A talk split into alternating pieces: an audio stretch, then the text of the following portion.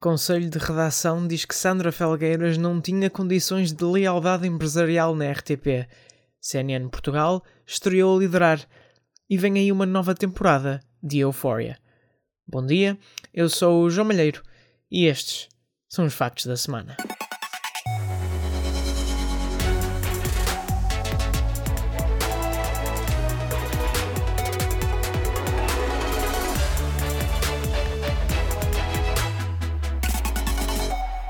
Boa sexta-feira, Sandra Felgueiras não tinha condições de lealdade empresarial para se manter como rosto da RTP.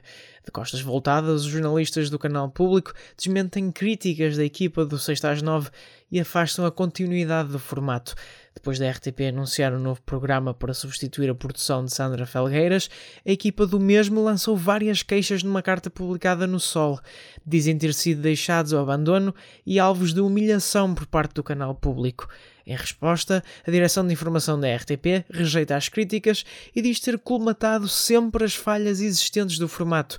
Os membros eleitos do Conselho de Redação acrescentam que Sandra Felgueiras não podia terminar a temporada do 6 às 9 porque, ao sair por iniciativa própria, devia sair imediatamente de antena, dizem. A jornalista vai iniciar funções na CMTV em janeiro do próximo ano e a RTP vai anunciar brevemente um substituto para o formato de jornalismo de investigação. A CNN Portugal arrancou oficialmente esta segunda-feira e até ao fecho desta edição liderou todos os dias contra a SIC Notícias e a RTP3. Nos números referentes a esta quarta-feira, a CNN Portugal marcou 3% de share e ultrapassou a SIC Notícias, que teve 1,8%, e a RTP3, que teve 1,6%. A liderança no cabo continua entregue à CMTV, como era habitual antes da estreia do novo canal informativo. O melhor dia para a CNN Portugal até agora foi terça-feira, quando o canal alcançou mesmo o topo do cabo, devido à cobertura pós-match do Benfica-Barcelona, que teve transmissão na TVI. Vem aí a segunda temporada de Euphoria. A série estreia a 10 de janeiro na HBO Portugal. O primeiro teaser oficial dá destaque às personagens de Zendaya e Hunter Schafer, as duas protagonistas da narrativa. A diversão das imagens iniciais transforma-se em algo mais obscuro e cheio de violência.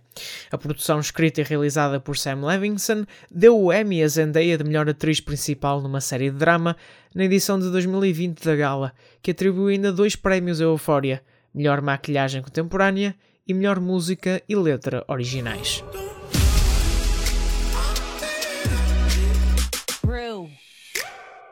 Oh shit. Are you high? I mean. e de uma nova temporada vamos para um remake. Príncipe de Bel Air está de volta num novo formato.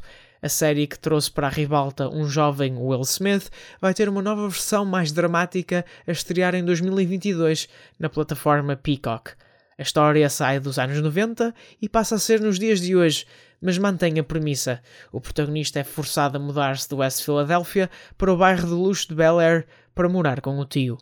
Apesar da série original já abordar alguns temas controversos, como o racismo, a produção de Peacock vai abordar com ainda mais profundidade os problemas que os personagens têm de enfrentar no cotidiano. Por agora, a Peacock não está disponível em Portugal. I looked at my kingdom. Finally there to sit on my throne.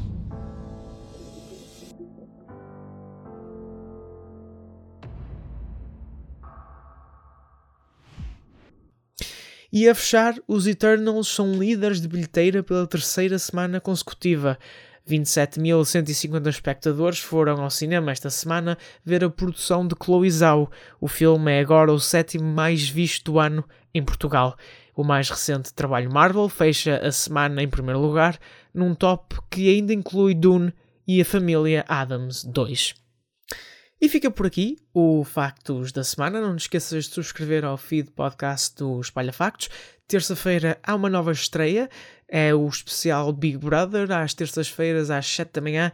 E claro, à quinta-feira, o Fita Isoladora também às 7 da manhã.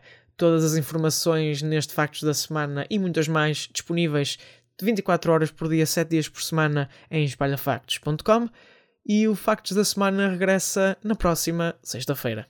Até lá!